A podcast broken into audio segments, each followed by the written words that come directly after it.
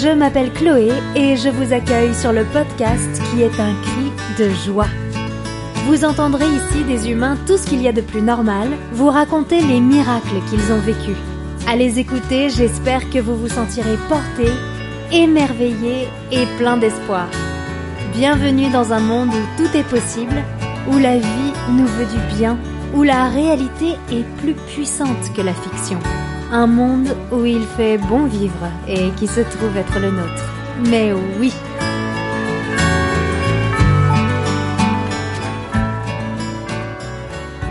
Cette histoire est celle d'une double victoire. Elodie a 23 ans lorsque, par hasard, elle entend parler d'une loterie qui permet de gagner la carte verte américaine. Évidemment, les élus sont rares, et chaque année, sur plusieurs millions de candidats, seuls quelques chanceux ou chanceuses sont sélectionnés. Mais cette année-là, en 2003, Elodie a fait partie des vainqueurs. C'est déjà très beau et l'histoire pourrait s'arrêter là. Mais non, car grâce à cette victoire peu probable et aux formalités qu'elle requiert, Elodie va faire une autre découverte accidentelle tout aussi invraisemblable, sans laquelle elle ne serait peut-être plus vivante aujourd'hui. Que fait-on à 23 ans lorsque la vie bascule? Comment se donner le courage d'avancer lorsque tout ne semble tenir qu'à un fil? Je vous laisse découvrir l'histoire d'Elodie qui a découvert que chance pouvait rimer avec résilience et que la vie prend parfois d'incroyables détours pour nous remettre sur nos bons rails. Bonne écoute.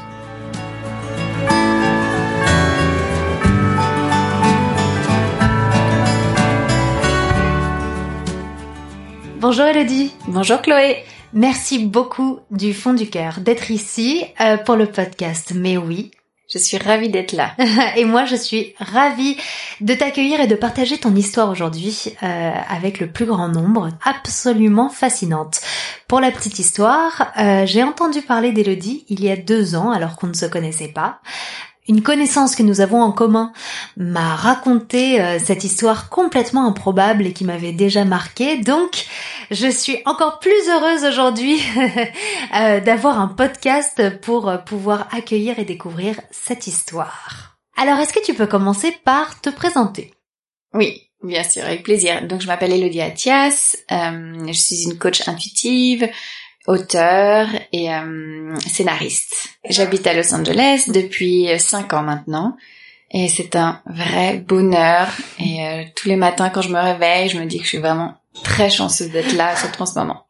je te comprends. Euh, et eh ben ouais, c'est génial que tu habites à Los Angeles et on va vite comprendre pourquoi euh, le miracle que tu t'apprêtes à nous raconter justement euh, tourne un peu autour de, cette ville.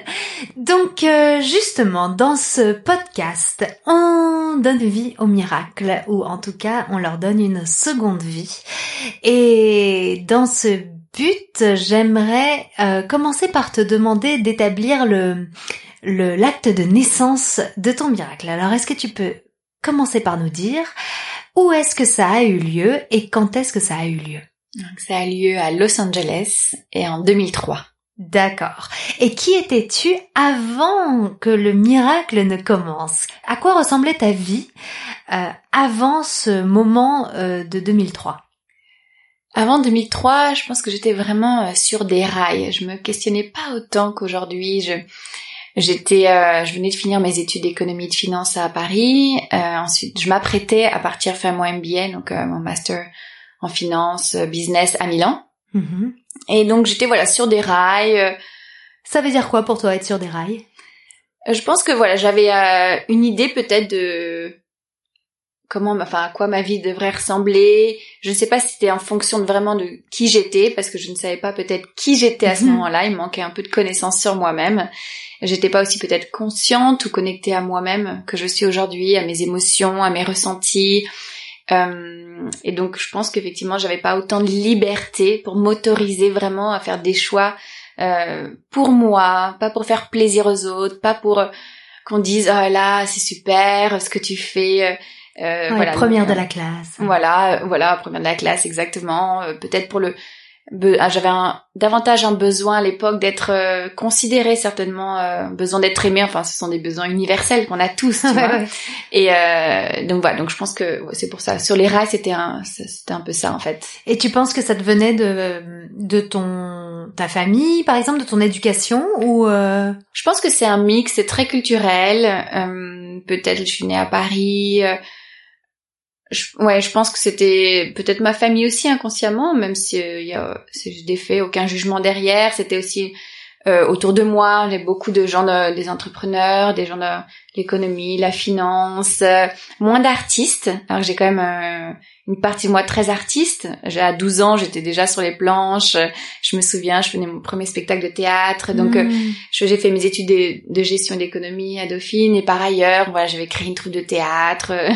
Et euh, donc voilà, j'étais toujours très partagée en fait entre les deux côtés. Et donc euh, voilà, le j'avais suivi à cette époque avant 2003 plus la voie un peu euh, toute tracée, économie, gestion. La voie safe.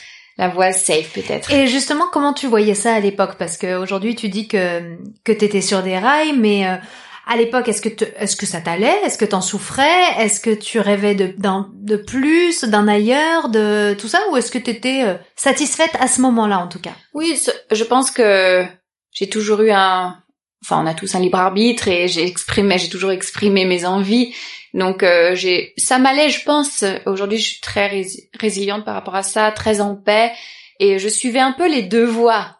Euh, à côté d'ailleurs, après donc euh, ce miracle ou l'histoire que je vais vous raconter, euh, là je me suis, c'est vrai, autorisée, j'étais plus libre et j'ai suivi la voie artistique pleinement en fait. Ouais, ouais, je me suis autorisée en fait. Donc donc je pense que ça, oui, bah ça m'allait. En fait, j'ai fait ce que j'ai pu à ce moment-là, en fonction de ma conscience du moment, en fonction de, enfin, tel, en fonction de tellement de choses, en fonction de qui j'étais. Donc je en fait, j'étais même pas consciente que si j'en souffrais ou pas, parce que je, un, je m'autorisais pas, donc c'est ça où je me dis que j'étais pas encore vraiment tout à fait consciente de tout ce qui se passait en fait, et euh, de, tout ce qui se passait, toutes mes émotions derrière mes décisions. Peut-être j'étais pas euh, aussi connectée à mon corps euh, que je suis aujourd'hui à mes émotions, donc je pouvais pas en fait détecter tous les messages que mes émotions voulaient me communiquer. Et donc, hmm. donc je pense que J'en souffrais pas forcément parce que voilà, pour ça, ça se manque de conscience peut-être et de lumière sur en fait ce qui se passait derrière mes décisions. Et aussi parce que voilà, je m'autorisais pas, euh, j'allais très vite, euh, je m'autorisais pas à être vulnérable, je m'autorisais pas, voilà, à être euh, vraiment à, à m'autoriser à être Elodie avec ses différences, avec ses envies différentes des autres. Donc et justement, tu dis que t'étais pas euh, forcément à cette époque-là euh, à l'écoute de, de ton corps et de tes émotions. Et pourtant, mmh. raconte-nous ce qui s'est passé ce fameux jour de, de 2003, donc tu nous as dit à Los Angeles. Oui, tout à fait. Qu'est-ce qui s'est passé? J'étais euh, donc à Los Angeles avec mon petit ami de l'époque Benjamin et qui lui faisait un stage dans la mode à Los Angeles. Donc euh, avant de commencer mon MBA je me suis dit bah tiens génial je vais venir te rejoindre et moi je vais euh, perfectionner mon anglais. Donc euh, pendant un mois donc j'ai fait ça. Et un jour il rentre à, la maison il me dit écoute est-ce que tu sais qu'il y a une loterie pour gagner le permis de travail américain donc la carte verte. Waouh la green card la, green card la fameuse green card tout à fait. Est-ce que tu veux participer? Et donc là mais ma première pensée, en fait, même sans réfléchir, première impulsion, j'ai eu énormément de joie et j'ai dit ah bah oui c'est drôle, génial. Là j'ai vraiment une émotion mais très forte en fait de joie.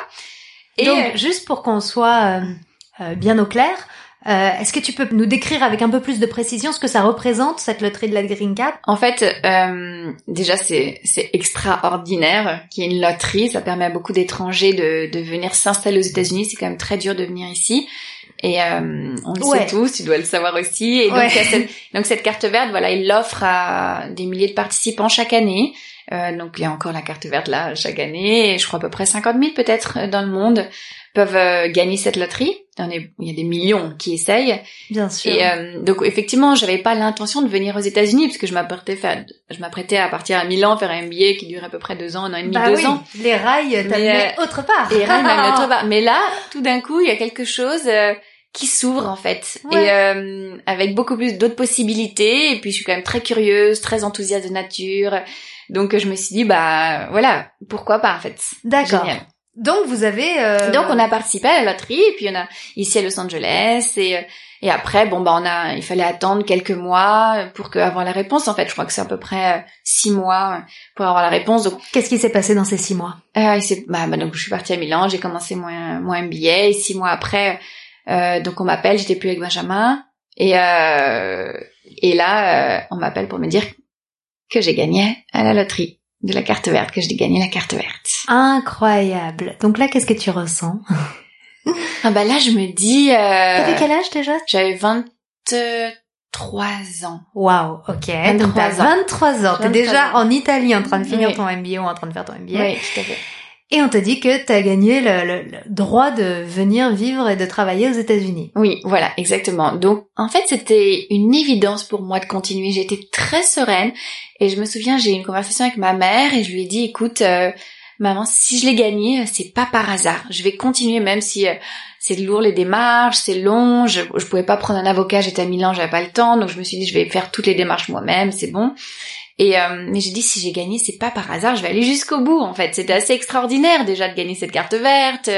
C'est Et puis j'étais, c'était excitant. Je je savais pas encore qu'est-ce que j'allais faire après mon MBA, donc euh, j'ai dit pourquoi pas. J'avais aussi au fond de moi cette envie de, hum, bah, de postuler à l'acteur studio. Donc c'était à New York, donc je me dis tiens c'est génial, ça va être, euh, peut-être ça va être, c'est pour moi en fait. Donc euh, je continue le process, j'envoie tous les papiers et quelques mois plus tard, on me renvoie la décision finale en me disant oui. euh, on va vous donner euh, votre carte verte, euh, très bien. ben, il faudra juste passer euh, une dernière formalité, euh, une, euh, une radio des poumons et une, une prise de sang parce qu'ils ont peur des maladies contagieuses qu'on pourrait amener aux États-Unis, donc ils veulent s'assurer qu'on est en parfaite santé. D'accord, ils font faire des examens médicaux à chaque personne qui gagne cette carte verte, oui, ça? tout à fait.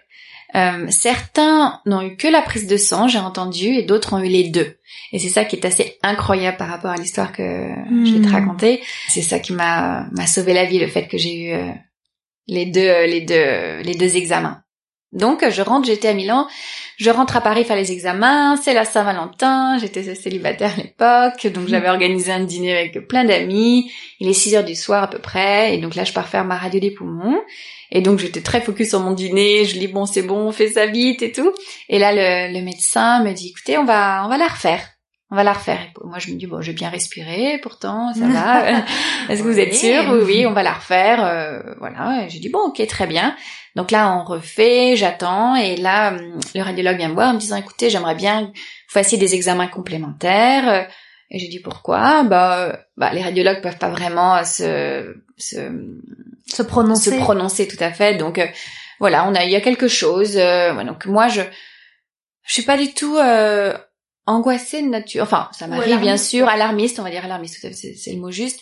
Donc euh, je rentre à la maison, j'en parle à personne parce que je voulais pas inquiéter, déjà alerter un peu ma famille ou mes amis parce que quand même je sentais qu'il y avait quand même la enfin c'était assez étrange quand même et euh, Il te demandait quoi en fait comme il me euh, demandait de refaire un scanner et une IRM. D'accord. Donc euh, voilà, c'est pas très agréable IRM, je déteste ça d'ailleurs. Mhm. Et euh, donc je, le lendemain, je, je fais toutes ces, hum, enfin tous ces examens.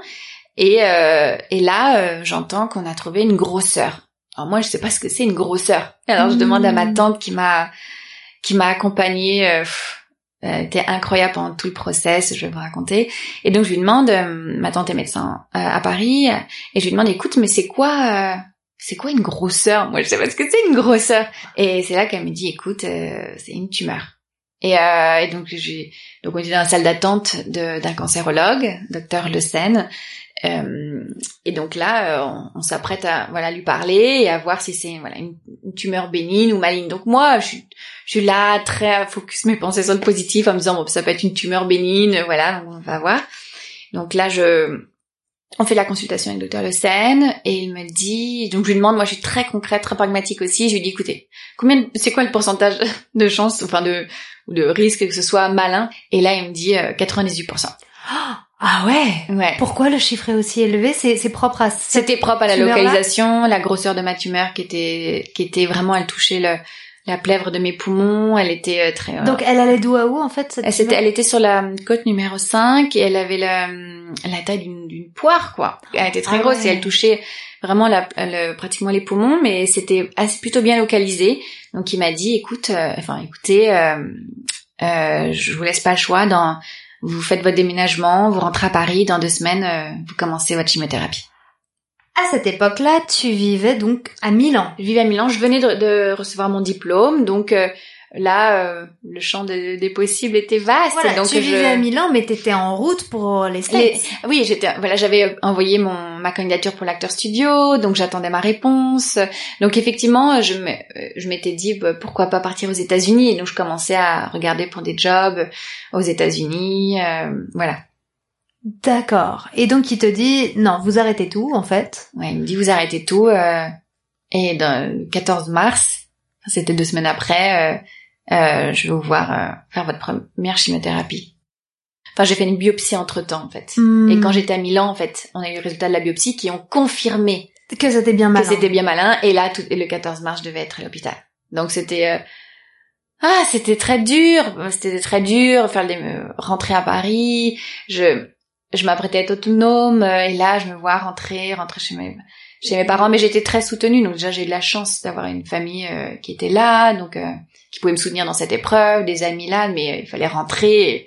Et, Et puis jeune. et puis jeune. Est-ce que à 23 ans, tu connaissais d'autres personnes qui avaient eu ce genre de pas le can- De pas cancer? le cancer des os donc c'était un cancer des os et euh, mais dans ma famille oui j'avais déjà des euh, euh, des personnes qui étaient décédées d'un cancer donc Oui, euh, mais à ton âge, je veux dire.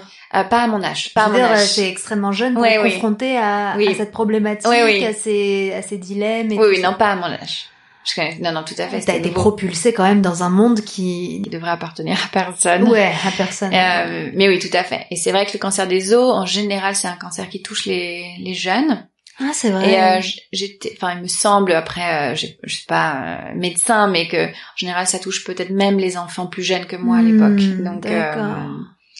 euh, en général aussi, le cancer des os, il touche des os longs. Hmm. Donc, euh, ce que je me suis dit pour me rassurer, parce que c'est aussi ma personnalité, je me suis dit, écoute, Elodie, tu peux vivre sans côte. Déjà, t'as gagné à la loterie. Sans ça, on n'aurait pas découvert. Tu serais pas là aujourd'hui. Et en plus, c'est sur une de tes côtes. Et, et je savais qu'on allait m'en enlever. Et tu peux vivre sans côte. On, j'ai, on m'a enlevé, j'ai une prothèse, on m'a enlevé trois côtes. Et donc je me suis raccrochée en fait à ça. Pas, j'étais pas, hum, voilà, j'étais dans l'acceptation et la réalité des choses. Mais euh, j'ai voulu voir que ça en fait. Ouais, C'était ouais, ouais. c'était un mécanisme de défense. Donc je me suis vraiment focus là-dessus en me disant mais c'est tellement incroyable. Et donc euh, de- pourquoi penser à la mort? Euh, Regarde euh, gagner à la loterie. Enfin j'ai une foi en la vie et je me suis dit oh c'est tellement incroyable le miracle de la loterie, le miracle que ça sur une de tes côtes et pas sur un, un, un os long, le bras ou jambe. Ça faisait beaucoup en fait. Hmm. Donc euh, je me suis raccrochée à ça dès le départ. Et le fait que donc au moment où ils ont découvert ce cette grosseur, cette tumeur, euh, ça en était à un stade avancé. Oui, ou- c'était. Euh, je- on n'a pas mis, il y avait pas de chiffres, 1, 2, 3, 4, tu vois, comme on peut entendre, c'est pas ça, mais c'était, ça s'apprêtait vraiment à, à certainement métastaser dans les poumons, parce que ça touchait vraiment la plèvre des poumons. C'est pour ça qu'ils voulaient vraiment faire, j'ai commencé par faire quatre gros chimiothérapies, on a fait l'ablation des côtes, euh, et c'était bien localisé, on a pu enlever les côtes, mais on n'a pas touché aux poumons. Mais donc je veux dire, ce timing Était extraordinaire. était incroyable, parce que en fait ça veut dire quoi? Ça veut dire que six mois plus tard, euh, c'est Ouais. peut-être métastasé. Enfin c'est une fait. toute autre affaire. Ouais, quoi. après on sait pas, mais tout, je serais peut-être pas là aujourd'hui. Merci la green card. Oui. Enfin merci la loterie. Merci la loterie, merci euh, Benjamin, merci mon intuition, Ouais. euh, cette impulsion que j'ai eue.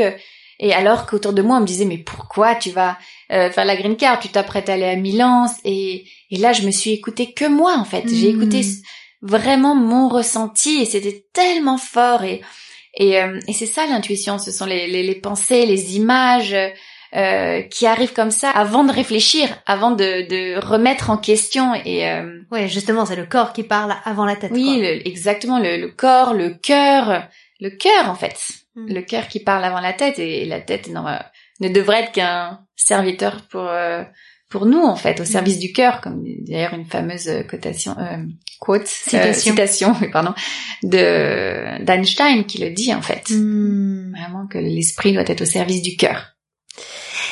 Et donc, euh, à partir de ce moment-là, bah, qu'est-ce qui se passe du coup? Et donc le docteur n'a pas pu dire que mon dossier était parfait en fait. Ouais, bien Donc je suis partie à l'ambassade et ils m'ont dit, écoutez, bah soignez-vous et revenez dans. Ils m'ont donné une date, genre de 8-9 mois plus tard, il me semble. Ah, ils t'ont donné une et- deadline Bah, il, il me semble, si ma mémoire est bonne, ils m'ont donné une deadline parce qu'après je me Ah, suis. mais ça serait pas étonnant parce qu'après ça Oui. passe à l'année suivante. Oui, voilà. Euh, Enfin, à la loterie suivante. voilà. C'est vrai que t'as genre à peu près un an, je crois, pour euh, finir. Euh, pour...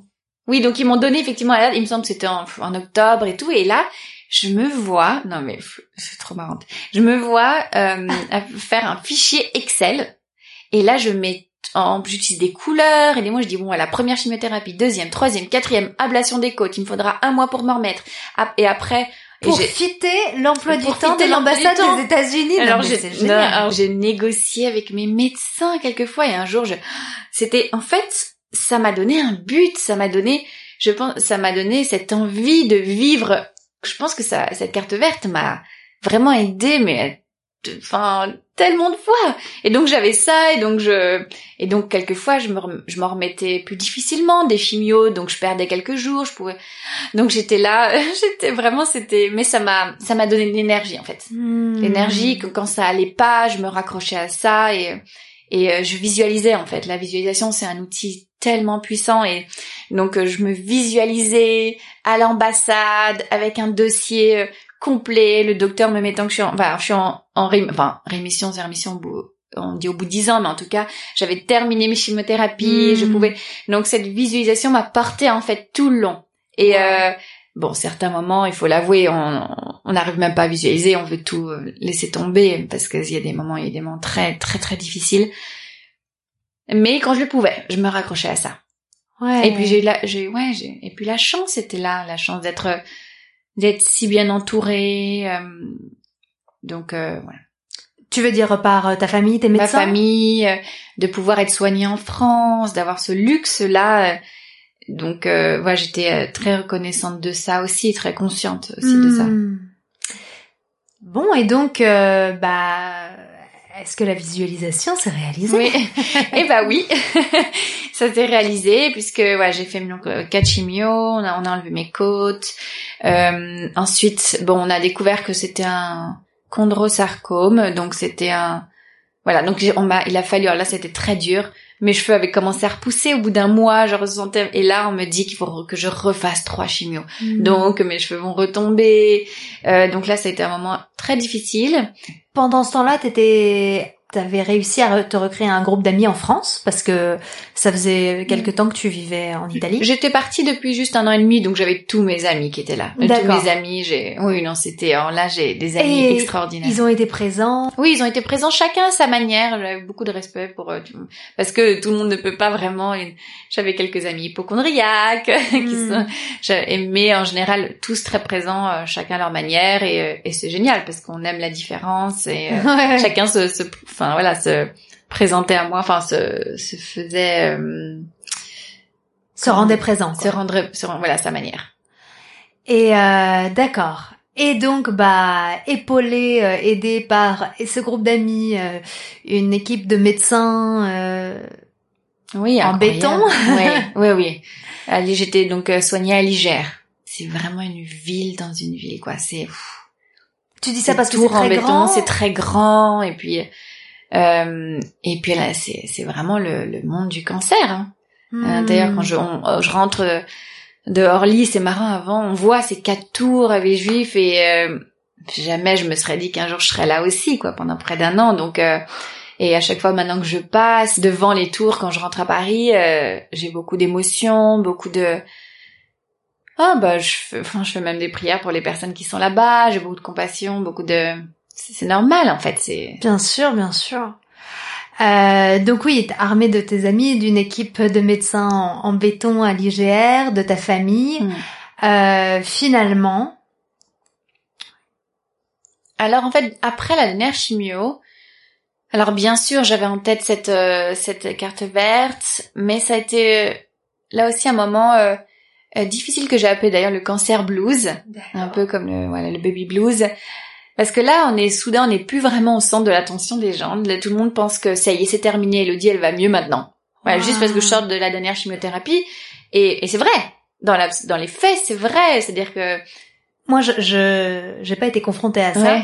Donc, quand on fait une dernière chimio, on sait que c'est sa dernière chimio. Oh, bah, en fait, c'est le médecin qui me dit ça y est, le protocole est terminé. Euh, maintenant, on va faire des examens tous les trois mois pendant deux ans, puis après tous les quatre mois, puis tous les six mois, puis après une fois par an.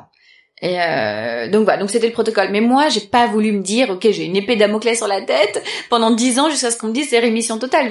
J'ai dit à mon médecin, non non non, mais je ne vais pas avoir cette pensée. Sinon, c'est pas, enfin, sinon à chaque examen, euh, déjà c'est hyper stressant. Je vais me dire ah là non. Donc je vais lui dire, ok, là je vous dis au revoir, c'est fini, je suis guérie. Hmm. Je suis guérie aujourd'hui.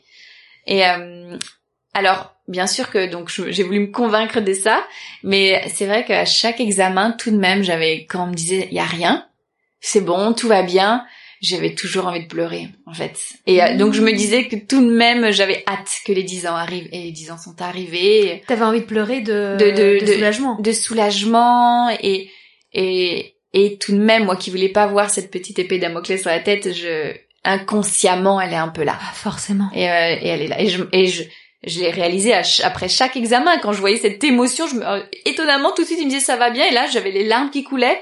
Et même si je même si je n'étais pas consciente ou je voulais pas boum c'est mon corps mes émotions qui parlaient bah ouais ouais ouais évidemment. Et donc voilà. Donc euh, cette période du cancer blue c'était vraiment un moment où là qu'est-ce que je fais de ma vie? Enfin je dois repartir à zéro c'est une renaissance euh, je dois me reconstruire, mais où je vais, qu'est-ce que je veux vraiment? Puis j'avais des hésitations, donc avant j'avais ce, ce monde artistique et le monde plus euh, voilà entrepreneur enfin la finance. la finance la gestion enfin voilà. J'étais là j'étais et donc là je me suis vraiment euh, donc je donc j'ai ma carte verte. Je suis pas partie. C'est-à-dire t'as eu ta carte verte? Donc je suis partie à l'ambassade. Donc effectivement ils m'ont donné ma carte verte. Donc ce fameux jour est arrivé. Ce fameux jour est arrivé dans le bon timing. Dans le bon timing oui. c'est arrivé 24 heures après je reçois voilà je reçois la carte verte à la maison. Quelle victoire. oui quelle victoire. Quelle victoire quelle victoire ça, moi je ouais, quelle victoire. oui non quelle victoire. Et euh, ouais. oui voilà donc après bon il s'est passé euh, plein plein plein d'autres choses mais en tout cas le, le miracle c'était vraiment oui cette carte verte qui m'a sauvé la vie. Cette loterie ouais qui t'a qui t'a amené chez le médecin euh, à un moment où tu serais sûrement pas allé. Ouais. et qui t'a amené bah, jusqu'à cette fameuse green card. Oui cette fameuse green card et oui et puis après ça m'a j'ai eu l'idée après de tout tout raconter ensuite dans un livre euh, euh, qui s'appelle La carte chance. Hmm. Et, euh, et voilà, et c'est aujourd'hui, je suis à Los Angeles et, et en train de transformer ce projet de livre. En... Enfin, j'ai écrit le scénario et maintenant, bah, on va en faire un film. Ah, c'est toujours eh ben, mon on rêve. On a hâte d'aller le voir ce film quand les salles seront ouvertes, bien entendu. Euh, Elodie, merci beaucoup. Au début de cet épisode, euh, on a commencé l'acte de naissance de ton miracle. Tu nous as dit quand et où il avait eu lieu. Est-ce que tu voudrais lui donner un prénom? Un prénom euh, Le mot qui me vient, plus qu'un prénom mhm. peut-être, euh, c'est magie. Hmm. Magie, la magie de la vie. Et euh, vraiment, j'ai envie de dire que qu'il faut garder foi en fait en la magie de la vie. Euh, sur le moment, quelquefois, c'est difficile. On n'a pas la la vision globale en fait de ce qui nous arrive. On sait pas où ça va nous emmener. Donc, euh, garder cette foi qu'on est qu'on n'est pas seul, qu'il y a on peut se relever en fait.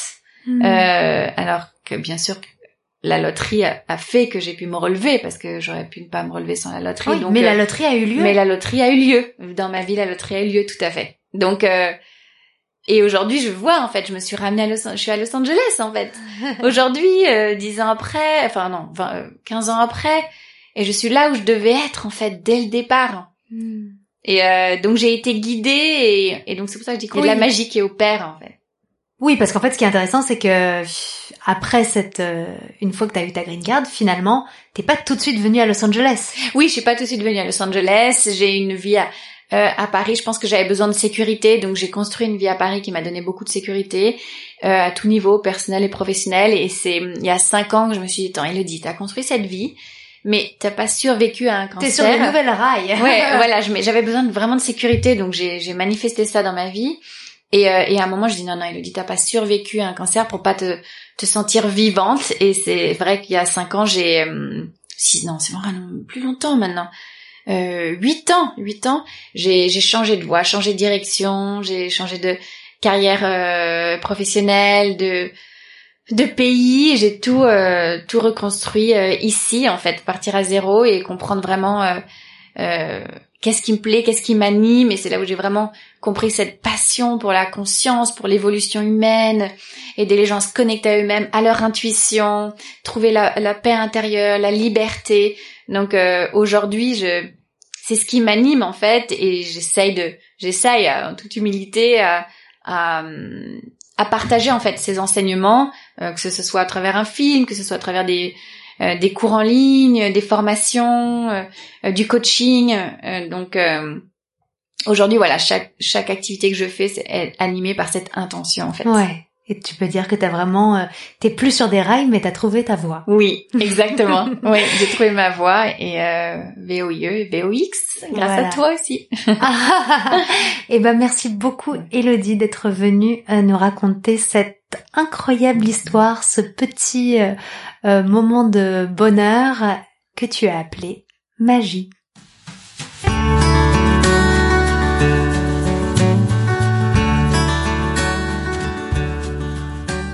Merci à tous d'avoir écouté cet épisode. N'hésitez pas à prendre part au miracle en lui donnant 5 étoiles. Si vous connaissez 3, 5 ou même 10 personnes qui ont besoin d'espoir aujourd'hui, je vous invite à leur partager l'épisode d'Elodie qui montre que parfois, la vie fait bien les choses. Je remercie Elodie pour sa confiance et sa légèreté, même en nous racontant cet épisode grave. Vous pouvez retrouver son livre La carte chance en librairie ou sur Amazon. Elle est maintenant coach intuitive et la fondatrice de The Heart Workers. Je salue Benjamin et ceux de l'entourage d'Elodie qui l'ont aidé à tenir bon. Et puis vous toutes et tous qui m'avez fait l'honneur d'écouter ce miracle jusqu'au bout.